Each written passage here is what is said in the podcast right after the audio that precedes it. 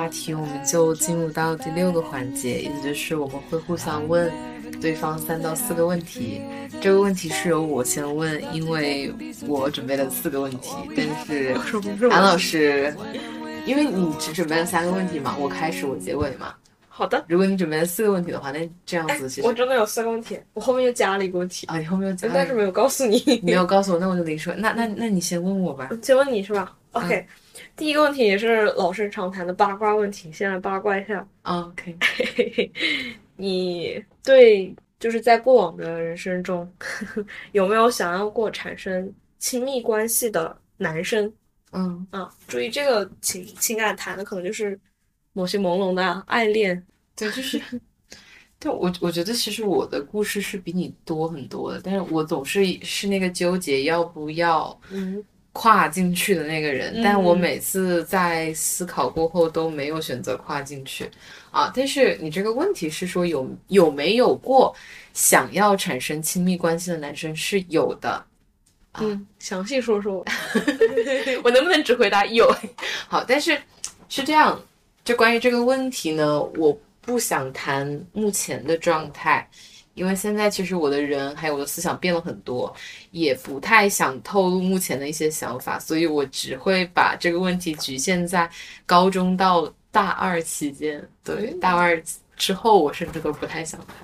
可以这么说，我应该有过四个人在这个期间，我比较想产生亲密关系，至少是有那种，就是喜欢冲的冲动，或者是 crush 的感觉。嗯但我这个定义挺广泛的哈，就是有的人可能是很接近那个关系过，那有的人可能是他自己都，就我把这个播客放出去，他听到了，他可能都不会觉得我在说他。哦，啊，好，有故事的。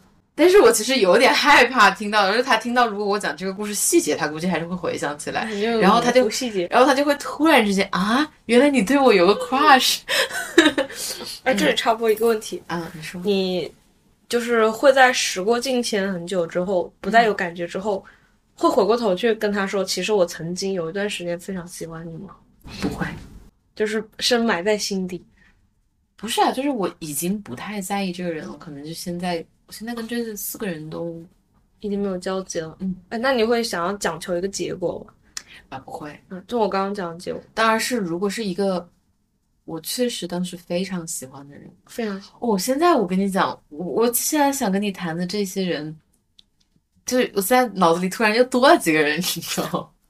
就就我我这四个人是我产生过接触，或者是我有 try to approach them 哦，啊，但是其实是有过那么一两个人，我会有那种埋在心底的心动，但是甚至都没有 try 嗯，默默的暗恋，嗯，啊，我只是说他们那个点让我感觉到我欣赏而已，嗯。可以，但只是那一一段时间，或者是某个瞬间有戳到我啊、嗯我会格外的去关注这个人。如果他有任何的动态，嗯他在哪场活动中，我可能也会想办法去参与这个活动，嗯，但是就不会有任何的嗯嗯，好，我懂。那就是讲到那几个我有产生过接触，或者是我自己有尝试接近的人，就是，嗯、我看看得出你现在目前八卦的眼神。我现在跟很多人谈我的恋爱观，都会从一个人谈起，那个人完全不知道我曾经可能默默喜欢过他。有对他有过那种是嗯喜欢的瞬间。我甚至其实说我我其实是不喜欢他的，嗯但正因为当时我发现他是一个，他是我高中同学，嗯我觉得他是一个对人蛮好的，嗯然后怎么说呢，会是一个蛮礼貌的男生。我就突然之间觉得，哎，这个男生不错哦，就很想多跟他讲话，多想跟他待在一起。嗯他曾经是我的同桌嗯啊，但是现在我甚至可能都没有他的微信和 QQ 了。对，所以他应该是不会听到这个，OK，啊让 anyone 都不会知道，就逃过一劫，对吧？嗯但是它是一个很重要的点，在于我其实，在观察了他三到四天之后，我就发现其实他完全不是我喜欢的人。所以他是哪个瞬间让你心动了？就是因为一开始我发现他会比别人更加认真，哦，嗯，可能蛮舒服的。但是后来我发现他的性格，就你多了解他一点嘛，嗯你就发现他的性格啊、他的爱好啊、嗯他的做事方式啊，其实都不是我喜欢的。哦，就跟我那个差不多。但是这个时候我就学到了一个功课呀，嗯就是直接就是 lessons taken，然后 你知道吧，就是那种感觉，我就告诉自己啊，其实这种瞬间在青春期的女孩子身上会经常发生。那我可能以后会很多瞬间都觉得这个男生不错，但是我是否真正喜欢这个人，我是需要再去考察的，因为我可能只是喜欢就是他的某一个点罢了，但我根本就不了解他，我真正。了解他之后，我才能够判断我是否真的喜欢他。对，但是我感觉我真的是个，但这一点让我太理智了。后面其实我是有一点点后悔的，我跟你讲，所以在所以在现在，我会告诉自己，有的时候别太理智。哦，所以你是就是不不太相信爱是冲动这种措辞的是吧？嗯，因为你太理智了呀。对我很理智，嗯在这个事情上，特别是在我可能会在很，我会很冲动的说一些话，嗯然后会很冲动的随着我的大脑去做一些事，就是不去关注那些理性的思维，去嗯做一些。嗯很当下的、很直觉性的事情。但是我只要开始做判断了，嗯，我就理智了。对，哦，所以那这句话应该在你身上是不适用的。嗯，爱是冲动，你可能不会随着冲动去爱一个人。高中在校园之外有过长时间的对某个人的情愫，跟这个人的相处时间也是很长的。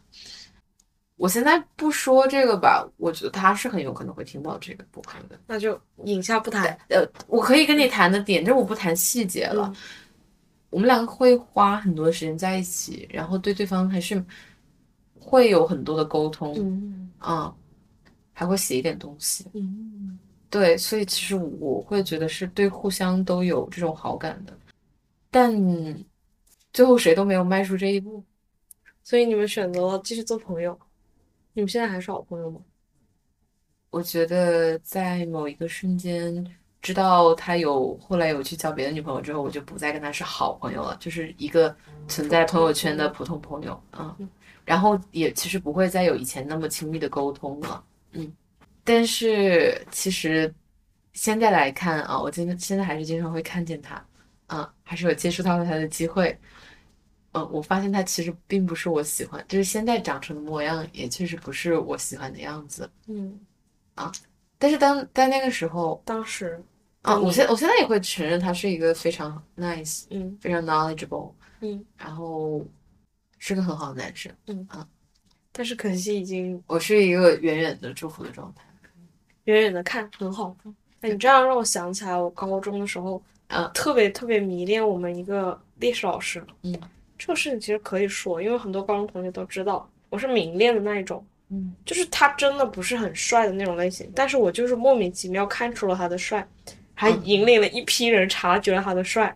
嗯，就他是他是历史老师嘛，学识非常渊博，嗯，然后上课其实是很妙趣横生的，嗯他是很懂得给学生上课怎么把历史这门课讲的有趣，然后同时又很，呃，知识啊都能传传达到，所以我当时大呃高一的时候上完他的课之后，非常非常喜欢他，但是那会儿只上了一个学期，我做了一件特别大胆的事情，当时我们社团有一个呃互送书信的活动，嗯就是他可以帮你送书信到你想送的那个人手上。我当时选了这个老师，我写了一封很长的信，嗯就是我其实现在也不太理解，我当时对他的这个情感到底是属于什么喜欢居多，还是说崇拜居多？我我其实蛮能理解的，解对于有一些老师的那种对。内心的那种情愫，其实是对，而且他们处于那个位置嘛，对真的是，就可能当时接触的也不多吧，就非常非常非常喜欢他。那是我整个高中应该是排名前几的老师了，哪怕他后面没有教我，他其实只教过我一个学期，嗯但是因为他是一直跟着我们年级上来的，所以每次都能看见他，他还是在我们年级。然后后面又进了文科班嘛，嗯他一直都在一层楼。其实我那时候觉得啊，能远远的看他已经很开心了。是的，非常非常理解。嗯然后嗯你还想让我聊我大学期间的那几个人吗？聊啊，但是我我是是是这样子啊，就是我我不知道你是不是这样的人，我是一个在过去啦，嗯现在我可能就我让我。我不知道我有没有在改变，因为我现在并并不知道我会不会要处于这样的情况中。但是我现现在，我以前是一个非常在意别人喜欢我的理由的人。哦，你会问，嗯，为什么喜欢我？对，那很多人以前有跟我表白过的人，或是有喜欢过我的人，有些人是因为有一种崇拜的情愫在里面喜欢我。嗯那我感觉可能是跟我以前就是就可能是我遇到他的场合导致的啊，他可能会觉得我很厉害，嗯，但是我我会很在意这一点，我不喜欢慕强的心理吧。我慕强，但是我现在这个人就 啊，又说出了一个我自己内心的一个想法，但我现在可能没有那么以前那么强烈了。我以前是慕强，但我不希望别人是因为慕强而找我。嗯，那你说你的对啊，他都比我弱，你说我以前是个不强的人，就那那 懂了我我不知道到底是因为我我不想让别人是因为我的能这些其他的能力来喜欢我，还是说因为我就是个慕强的人，他他没你没你强我强。完了完了，我现在自己也说不清楚这个问题。关系，人生慢慢探索。大学的某一个人，他当时说喜欢我的原因，因为他是个外国人嘛，这个很多人都知道这个事情。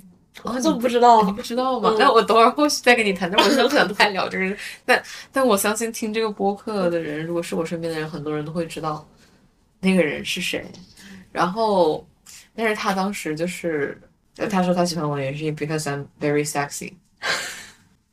啊，因为某些时候确实，之前很多他喜欢，呃，不，不是他喜欢，就是去追求他的女生，嗯，或者他在中国碰到很多女生，都是很瘦的，呀或者是追求很瘦的，嗯就是去追求那种又白又瘦的那种情况。嗯嗯，然后他会就是不喜欢，嗯，他觉得他还是有自己的审美的，跟国内不太是一套。但你你确实，你现在也很好看，瘦了很多。怎么说呢？他可能会觉得我的长相还有我的身材非常符合他的审美，这是第一件事情。第二个事情是觉得我很能理解他的文化，哦，这个确实对。有有人理解还是蛮重要的，在感情里面。但是说实话，你现在让我回到那个时刻，会不会尝试跟这个人在一起？其实我觉得我是有可能会尝试的。哎，那我不得不问你，就是嗯如果说做出这种尝试的话，你是出于会有一段比较新奇的体验，还是说出于你对这个人还是有这个爱的冲动的？他其实是个各方面都非常完美的人，但是我拒绝他，是因为我当时有很多害怕嗯啊，然后我很纠结，我很很理智，嗯。太理智了，嗯。然后就会导致，而且我很追求某种东西，我就觉得现在来想，有的时候一段经历蛮重要的，并不需要一定要去追求他的某个标准。对，啊，我当时可能会觉得，因为他自己是个医学生嘛，嗯可能跟文科生很多东西都搭不上尬，嗯然后以至于我聊很多东西，他其实是不能 get 到我啊，这其实跟我问你那个问题有关系。然后其实这就是，但是他有一点我非常的欣赏，他会非常努力的尝试来了解我嗯，啊，他即使不知道，然后也聊不上，但是他会很认真的倾听我，哎，这一点还蛮重要的，嗯能够倾听，而且我挺喜欢聪明的人，他很聪明，就是聪明像慕强的人。就我真我我甚至跟你讲个事情，就是在这点上我对他是有点心动的。嗯嗯就就比如说当时说湖南天气很湿，然后就身体哪里不舒服，然后他又跟我解释这件事情的原理是什么，哦我跟你把所有的事情讲得清清楚楚、明明白白，然后就是所有的地理运动他又跟你讲得很清楚，哇哦，就是这一点让我哎哎，你这样一说，我也有点那个了。这确实啊，这个但但是我这个脸还挺性感的，嗯，挺有魅力的。对对对，我顾虑太多了。Smart is a new sexy，我非常非常非常赞成。对，所以这是为什么我说，其实换到现在会不会尝试？我肯定会尝试。嗯，对，是会是会考是会很认真考虑的。然后，已经嗯，现在现在不想已经是过去式了吧对已经是过去式了。我当时甚至把它删掉了，所以所以他是肯定不会听到这个播客的。？OK，没关系。而且就是他会三个国家的语言嘛，就他们国家和英文以及中文都说的非常厉害，而且他到中国来其实只有两年，对比起很多国外来中国的留学生，他对英语、他对中文的那个掌握能力非常高，说的很流利，嗯，嗯，句子啊、文章啊了解，哦，就是聪明，我真的跟你讲是聪明。这就，是聪明。没错，哎，但是我觉得其实他不够了解我了，这一点可能是对啊，他可以很容易 get 到他，但是就就现在而言哈，嗯我觉得他可能不会喜欢现在的我。就像现在，我对很多东西感兴趣，但是他是一个完全的唯物主义者。懂了，就就在这一点上，我就瞬间觉得他可能会把我 pass 掉。嗯，对 还有吗？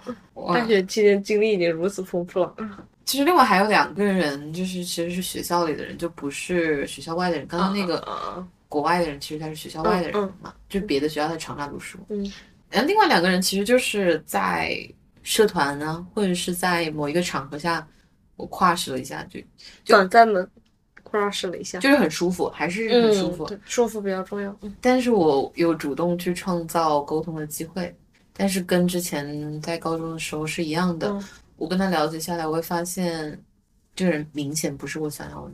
嗯，明显不想要的点，第一个发现有一个人，我发现他彻彻底底的渣男。哦，因 为这个让我下头的非常彻底。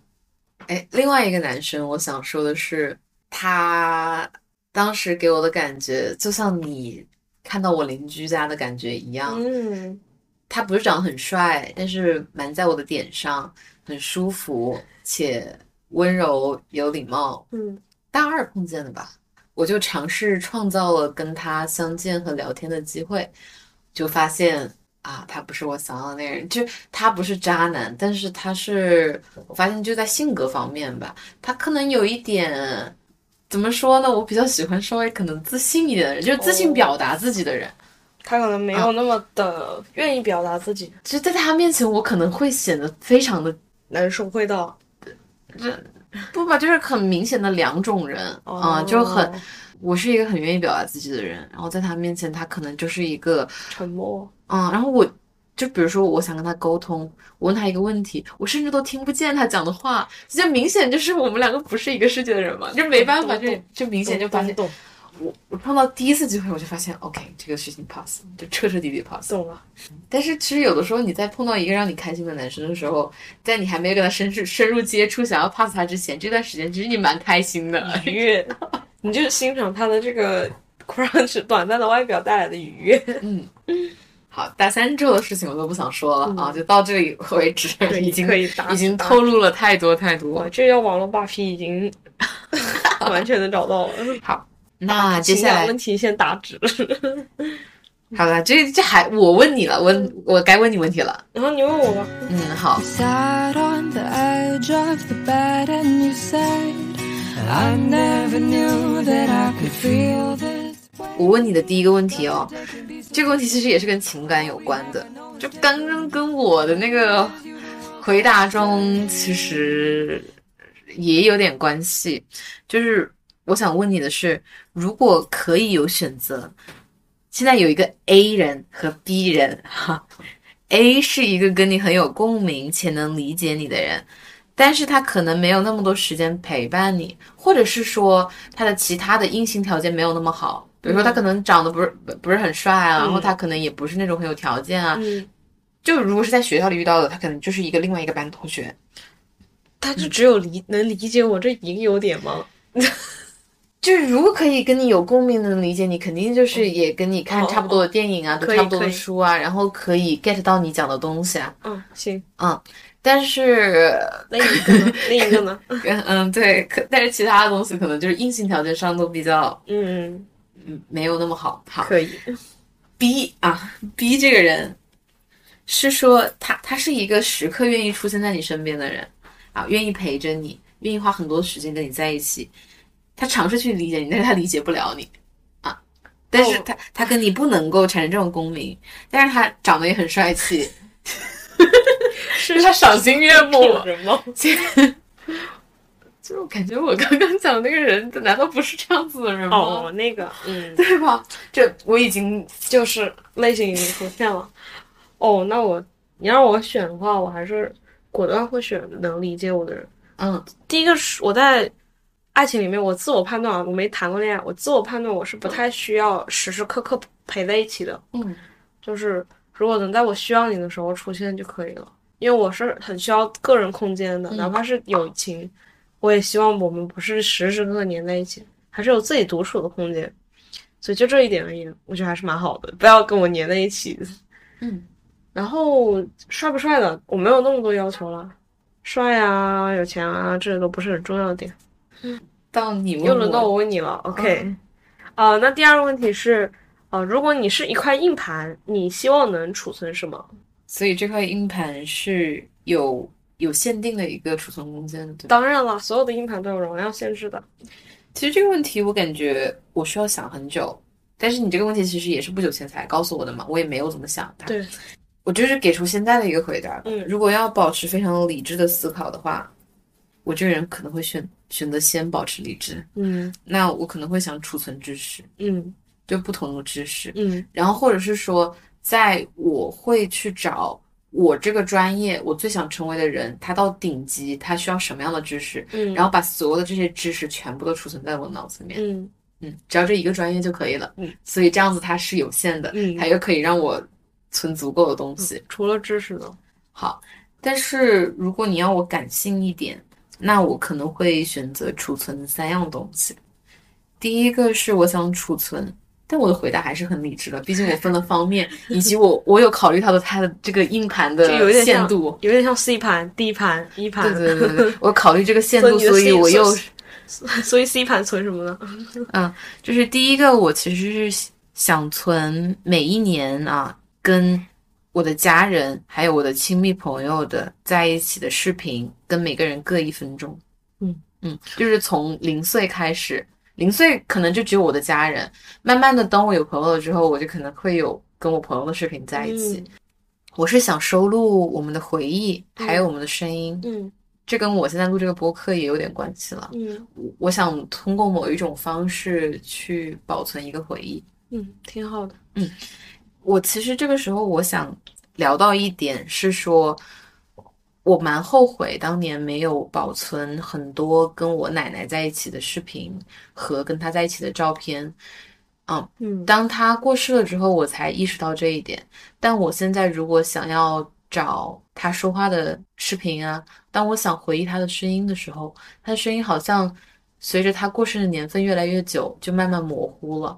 嗯，但是他以前跟我讲过很多很多他的故事，嗯他年轻时的故事，嗯他的孩子的故事，以及他那个在年轻时就过世了的孩子的那些故事，以嗯及他当时因为找寻他的一个孙子，嗯，就是突然之间就变成一个神经了的故事，嗯还有他后来怎么样去追寻他的信仰，嗯然后又变成了彻底的另外一个人的故事。我很珍惜他们跟我讲的他们人生中的不同的阶段，在这个时刻，他跟我讲的那些东西，以及他的画面、他的声音，都在渐渐模糊了。但我很想去抓住他们，所以这是为什么我有这样一个想法在这里。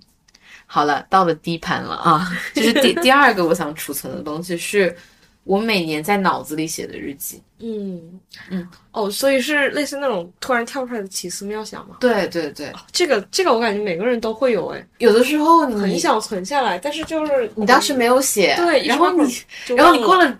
对你过了一阵，你又常忘记了，对，睡前是我灵感最充足的时候，但我困得要死，并不想写，第二天起来全忘了。我最近在给我的学生讲一篇文章，叫做啊、人人想当别人嗯，Everybody's na- natural desire to be someone else。嗯他特别有意思的一个引入是说，他曾经有一个，他这么这么引入这个故事的。他说，曾经有一个他的学生带着一个他写的文章，因为他是个老师嘛，这个他是个散文家，他是个老师啊。然后他就他的学生就说：“哎，老师，这是我的一篇文章，麻烦你看，就帮忙看一下。啊、就是我只在第一章解释了一下这个宇宙。In the first chapter, I explained the universe。嗯然后你可能就觉得这个学生哇，天呐，他说了个什么话？用一章他就解释了 the universe。嗯老师写的这篇文章，他就想说，其实就像这个学生一样，在很多的瞬间，我们就想到了一些 great thoughts 嗯 to explain everything，就是 it it explains one thing and it also explains the other thing。 然后他解释了它的正面，也解释了它的反面。嗯，他可以这样来解释它，他也可以如果结果不是那样，他还可以变成个花样来解释它。所以讲这种 great thoughts 经常出现在什么时候呢？他写的经常是，嗯，it happens at four o'clock in the morning，然后当你一醒来， 你又忘记了。对，但是偶尔呢，会还留下那么一个思想来安慰你，嗯嗯，所以他其实就想到这种思想，其实就是 everyone's natural desire to be somebody else，就人人都想成为别人啊。我很非常非常喜欢这篇文章。那其实回到我的这里是说，为什么我想存下那些东西？就我很想把那些 great thoughts，那些我在某一个瞬间想到的那一两句真理，可以让我来解释很多很多问题的那个答案记录下来。嗯，但是每当人一清醒的时候，哎，就想抓不住他了。对，哎，常常每个人可能都有这个瞬间。嗯，好，到了一盘喽。对这是第三个我想储存的东西，是我的梦。哦，你有记录过自己的梦吗？对我是一个经常记录梦境的人，因为我以前可能只是觉得梦境是日有所思，夜有所想，夜有所梦啊，日有所思，夜有所梦。嗯但现在我不觉得是这样子了，我觉得梦其实是一个神秘的境地。然后，特别是在我看了很多跟灵性相关的书之后，嗯我觉得梦是一个大学，嗯嗯它给我的东西其实是可以让我去学习的。嗯那但是很多时候我会忘记掉我的梦，所以我希望如果我有这样一个硬盘，我是希望可以去储存那一些梦的。最好是自动在梦的时候自动存储。嗯我现在其实也会记梦嘛，但是你得在早晨，就是还不甚清醒的时候赶紧写，对对对，不然你就会一清醒就完全忘了。嗯是的。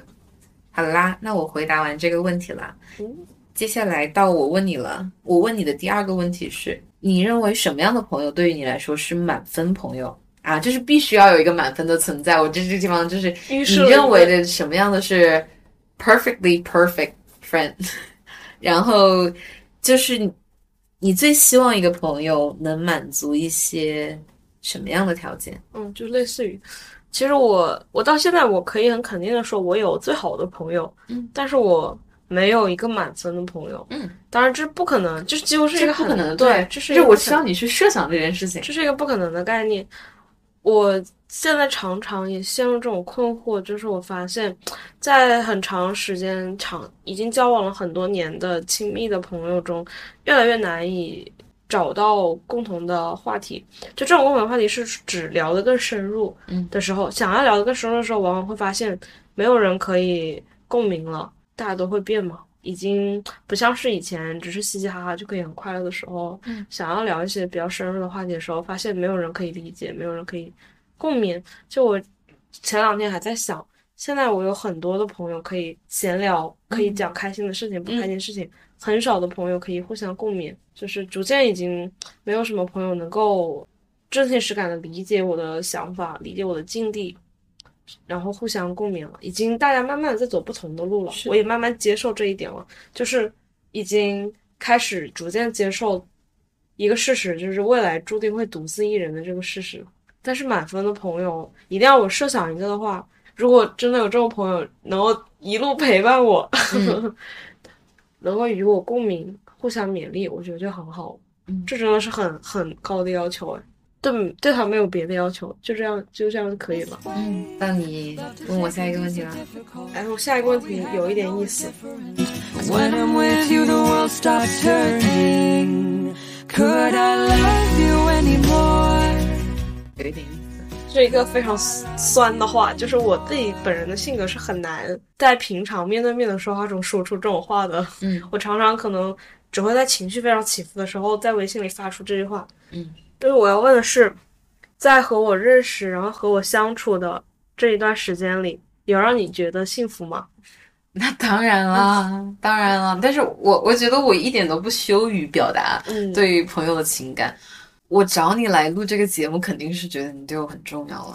然后我觉得跟你在一起，其实我们两个就像两个快乐小狗啊。嗯，对，因为跟你在一起，对，不会聊很很悲伤的东西，然后也不会去想太多，就感觉很多那种是有一点，对很烦的事情，咱们就不想不想拿出来扯。对嗯，然后我们俩在一起就是两个机关枪，一直叨逼叨，然后就一直逼逼，然后一起疯狂八卦，一起一起骂一些人，然后非常的真实。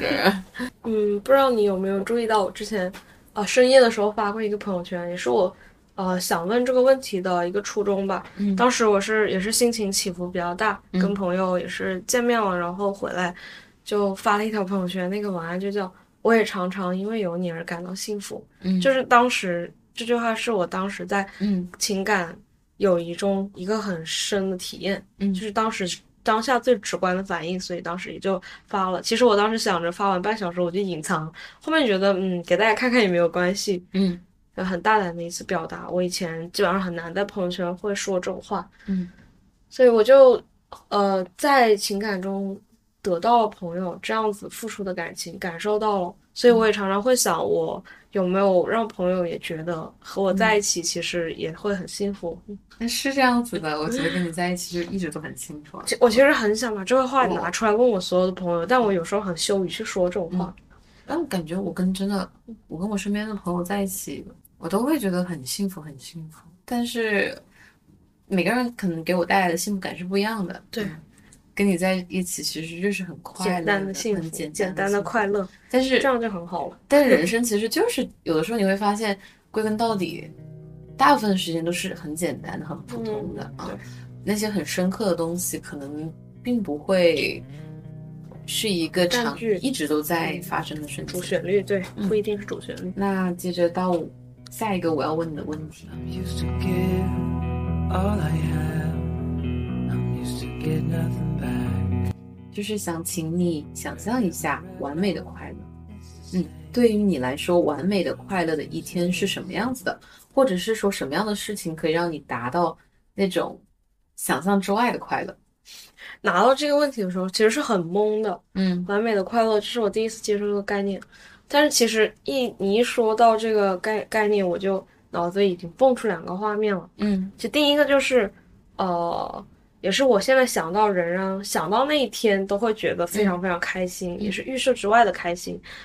其中之一就是前面提到的去你家聚会的那一次，嗯，其实也算是我大学印象非常深刻的一件事情。嗯还有一次是我和我那个朋友一起读了同一所大学嘛，嗯。他在出国前，我们一起走在学校里散步，嗯。那是五月里面非常非常平凡普通的一天，没有任何这个大事发生。那天就是两个人打着一把小伞，在学校里面溜溜达达溜溜达达，嗯。走来走去。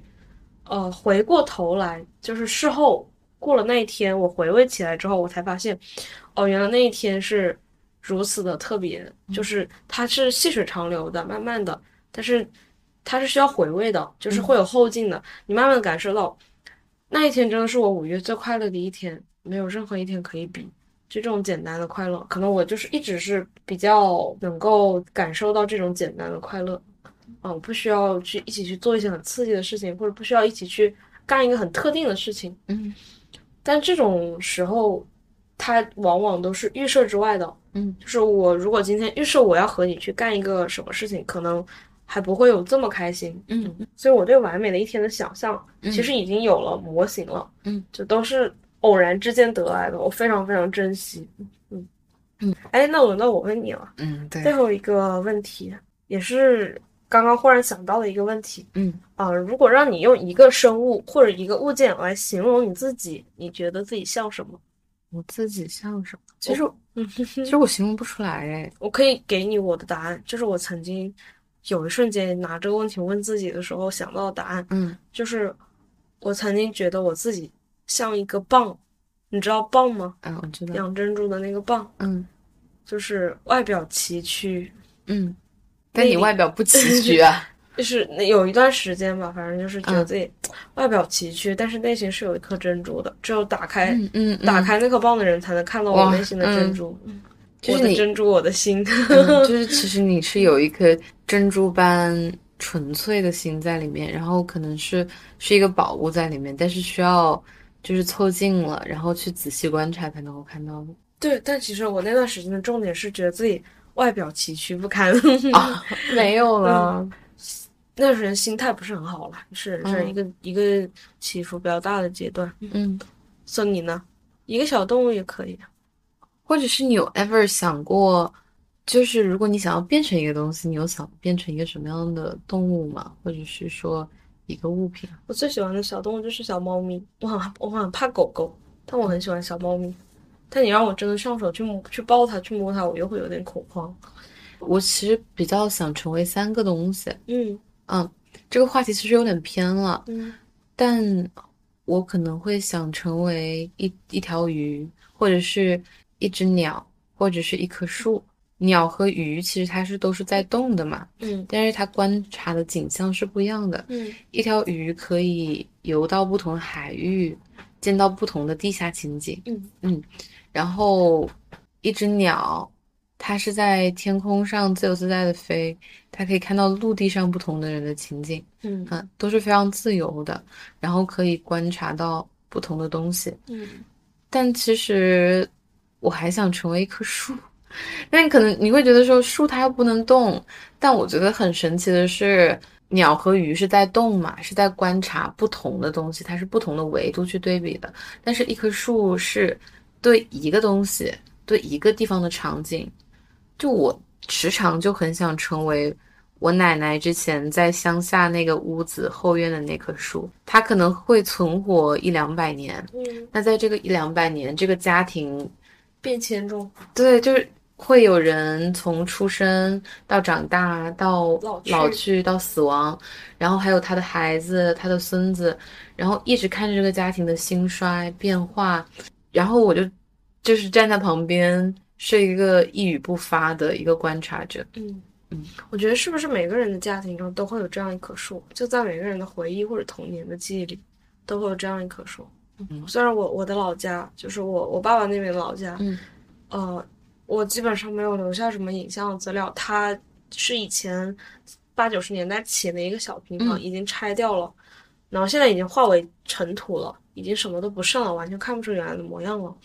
那我我奶奶这边的，我外婆这边的老家，嗯呃，因为一些其他的原因嘛，也是那边改建了，只剩下院子里一棵桂花树了。就是我去今年过年的时候回去看望老人的时候，才发现哦，原来我记忆里面那棵矮矮小小的桂花树已经长得非常非常大了。就我在想，是不是每个人的回忆里可能都有这样的一棵树，在你的童年里，它就是我感觉是在一个院子里，嗯，默默的看着你。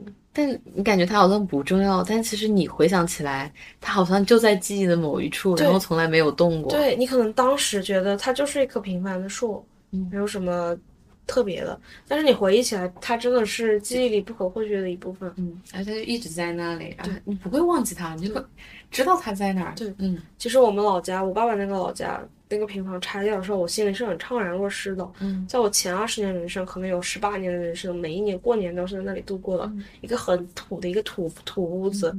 呃，那天那天我在学校，我爸给我发土屋子，就是已经拆迁嘛，就是就是把它拆掉的那个嗯图片，嗯。发了几张夷为平地的视频。嗯。我爸说啊，他有点难过。我说我也是，我说一切都变掉了，就是我们呃，他们几兄弟在那里成长长大，然后又各自去了各地，我们来到了这里城市安家，然后又有了我，一切都变了。嗯，人到你我就在想啊，嗯。就是你想在手机里面，我们换手机了，聊天的备忘录呢可以迁移，聊天备忘都可以迁移，人的回忆要怎么迁移呢？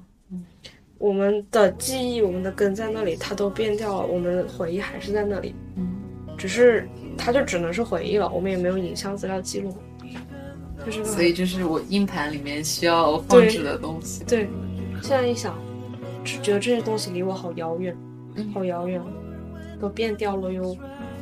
好的，那我们就到最后一个话题了。今天真的聊了很长时间。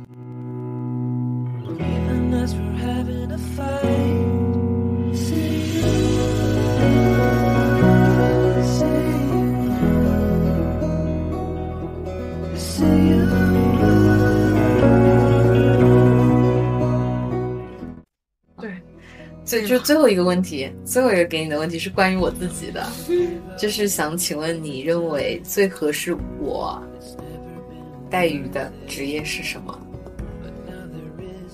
其实我呃，就是我今年应该是第一次见你，是吗？今年是今年吗？今年今年比较长时间的接触吧，嗯，这是第一次。哦，今年长时间的接触下来，这两天，其实我感觉你整个人变得更加平和了。你自己有感觉吗？可能是我对你的印象还是像以前那样，可能你不知不觉已经改变了，但是我是猛然接触，我感觉你就是心态更加平和了。然后，嗯，让我想起了 B 站有一个 UP 主叫做徐云流浪中国，他也一直很火。那他最近，我最近关注到他是因为，呃，他已经不再嗯发那种在外流浪的视频了，他已经选择回国，然后某一处安定了。嗯嗯就今天忽然看见你，忽然很觉得你和他气质真的很像，徐云流浪中国。嗯你之前问我你最想做的职业是什么，其实我觉得你非常非常适合当一个旅行作家。啊，你知道刘子超吗？不知道他他写去那个中亚，然后去欧亚那边，嗯，就是游记嘛，类似于。其实我觉得你真的非常适合，包括你说你你奶奶的故事，奶奶的孩子们的故事，嗯，都可以把它们写下来。真的，影像资料虽然没有，但是文字也很长久，文字嗯记录。加上你的个性啊，非常的合适，你是很缜密的思维。其实很多人觉得写作，呃，一定要有非常充沛的情感啊，或者怎么样。其实我倒觉得有一个缜密的思维逻辑，你写作的时候会写得更加顺畅，写得更加完整。就我感觉要我不是一个没有情感的人，我觉我觉得我绝对是个情感很充沛，但是对甚至很多人以为我是个 F 人，但是我其实不是。对，其实对你嗯，但这个又归属于我在到底是在做判断还是在做决对对对定？所以这个是面对不同选择的时候自己的这个选择嘛。嗯，我觉得你真的很适合，就是写作它不仅仅是要感情充沛，你要更有逻辑的去组织文章。尤其是你如果想写一本书，想进行一个连载，或者是想编排一本书的时候，这个怎么怎么怎么进行编排，怎么进行写作，真的挺适合你的，可以考虑一下发展一个可以可以，这个答案我非常的满意。发展一下。其实我感觉《寻流浪中国》就很像刘嗯子超当年在、呃中央那边，呃边旅游边记录。嗯嗯，他只不过他用视频记录嘛，你也可以选择用文字记录或者用视频记录，用文字记录会更私密一点了。就是关于就是旅行啊，还有小时候的一些梦想，还有我看过的一些东西，还有刚刚你讲的这些，我都还可以跟你聊很久。但介于我们两个，其实这个博客录到现在已经录了快两个小时了，我就不接这个话茬继继续聊下去了，否则今天就不用睡觉了。嗯，可以。嗯哎，你小时候的梦想有有过当作家吗？嗯，这不是作家的事情。嗯嗯，是什么事情？我很小的时候就一直想，就想当个战地记者了。嗯嗯哦哦，啊，但这个梦其实可能它忽隐忽现的出现在很长很长一段时间内。那高中的话，更想变成一个 digital nomad，、嗯就想做一个数字游民，嗯然后可以在网上工作，嗯然后一直游历不同的地方，去嗯接触不同的人。嗯然后我一直是一个很勇敢，说我，嗯、并不是只想去大城市或者是比较发达的国家，嗯而是我一直很想去到真的很小的地方，或者是一些文明的起源地，去接触不一样的人，可能包括非洲啊、南美啊，嗯然后中东啊，都对我有很大的吸引力。嗯，是这样子的。真的可以尝试，反正还年轻嘛，未来无限可能了。而且你刚刚说游记那些，我小的时候应该就在小学之前，我就应该至少读过三十本以上的游记。对吧？然后我是前几天我才把以前放在我书柜上的几十本游记全部收起来。嗯，哎，哎，不过就是说到游记，我以前小时候觉得这个东西就是小学生写的，小学生作文。你知道是什么什么事情让我又改观了吗？嗯，是大学上那个有一门课叫旅游翻译课，你上过吗？上过呀。是，嗯，就是嗯，我知道，那个老师教的，嗯嗯，那个老师，毛老师，毛老师老师，毛老师教的。嗯他他当时这个有有一堂课的课后作业就是让我们写一篇自己印象深刻的游记。嗯，哇，然后呃，因为他的作业都是比较特殊的哈，大家最多传到评论区，嗯互相可以互相看的。嗯，其实我当时在评论区看到几篇非常非常优秀、文采非常洋溢的那个文章，嗯，一举改变了我对游记的这个看法，包括他本人自己写了一篇游记作为示范嘛。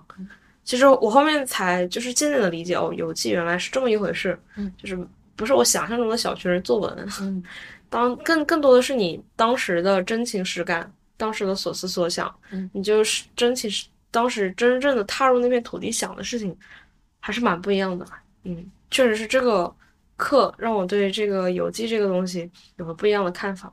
我小的时候，我真的感觉我不能再继续聊下去了。但 但其实是说，但是我某种程度上会觉得，有些人其实是会利用游戏来挣钱的目的性会蛮强的啊、哦但是是因为他们笔下的那些地方我没有去过，我小的时候家里可能会处在一种比较穷的状态。嗯，我在一个非常封闭的，就是大家零几年的时候嘛，大家都处于一种比较封闭的情况，也没有网络那个。对啊，也不知道那些东西，所以其实确实当时互联网完全不发达。对，还得台式机上网的。嗯，就是所以，我看到这些书，确实有给我打开打开一些新世界。嗯呃，我最喜欢的一个作家之一，他写的不是旅行游记，他他写的叫做旅行文学。嗯嗯嗯，他叫陈丹燕，然后他写了旅行文学的一系列文章。嗯他在九几年的时候，他就开始成为了嗯最早一批出去的作家。嗯然后他有的时候会带着一本书到这个作家的故乡去嗯旅行，嗯然后躺在那个人的床上，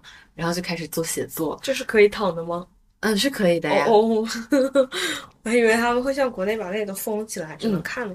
然后他还有一篇令我蛮蛮深刻的一本书，是她跟她的老公，她老公是一个记者嗯，啊，我觉得这样的结合非常有意思。哎，确实，然后她跟她的老公一起去俄罗斯，那那个时候还是苏联，那不是叫俄罗斯，当时都甚至还没有，嗯，还还没变成俄罗斯，还是苏联的时候，他们两个一起去到那里进行旅游，然后他们两个就去之前，两个人就互相约定，每一天写日记。啊，但是不给对方看，不告诉自己写了什么。到最后一天的时候，他们两个互相交换日记，于是把这，他们两个人的日记变变成了一本书，你会在看见同一天一个作者的视角和一个记者。记者的视角。哦，嗯，他们记录同样的一个事情，但是会有不一样的一些真的很东西。不一样哦，还我还蛮喜欢的。其实他给了我一个很大的灵感，我我嗯我其实可能也也许某一天可能也会开始，就是跟某个人一起做同样的事情啊，我们俩可能哎确实哎，没有你，你到时候就是哪怕是短途旅行，你也可以做这种对情。啊，完全可以啊，我对啊觉得一个五六天的小旅行完全足够了。其实你这样讲，我想到，还要继续说吗？你继续说没关系，都已经聊到这了。我想到的就是我高中看过一个类似于综艺纪录片吧，它叫做《旅行》，你看过吗？就出了有六七季，就现那个伴侣现在有的时候还是会看，对对对哦，那是我们高中地理老师给我们放的，那个他们那对夫妻就就真的女蛮婿好像是叫梁红吧？嗯哦，对，蛮颠覆我的嗯印象了，就是嗯，原来还有人这样子环游世界，他们真的是蛮冒险的。上地理课就是非常喜欢上地理课，就是因为地理老师会给我放他们的视频。那我们就今天聊到这里了，因为我感觉其实还有很多可以讲的，但是以后可能可以开个专题来讲一下，讲讲什么？讲讲旅游中的那些事。就是这这其实这些不同的地方、不同的风景，还有旅行，我自己一个人的旅行，嗯嗯，怎么样从多人旅行到一个人旅行？怎么样去探索这个世界？还有我对世界的看法，以及那些影响过我的在不同国家的纪录片，其实都可以讲一讲哈。它像是我人生串接了我人生的一个线索。对，可以写一本人生指南了，人生攻略指南。那我们今天节目就到这里了，真的聊了很久了。朋友们再见。嗯，好，那我们今天节目就到这里了，感谢安老师来到我的节目。如果大家喜欢我们的节目的话，那就可以点个关注哦。我们下期节目见，拜拜拜 Could I love you anymore? Could I love you anymore? Could I love you anymore?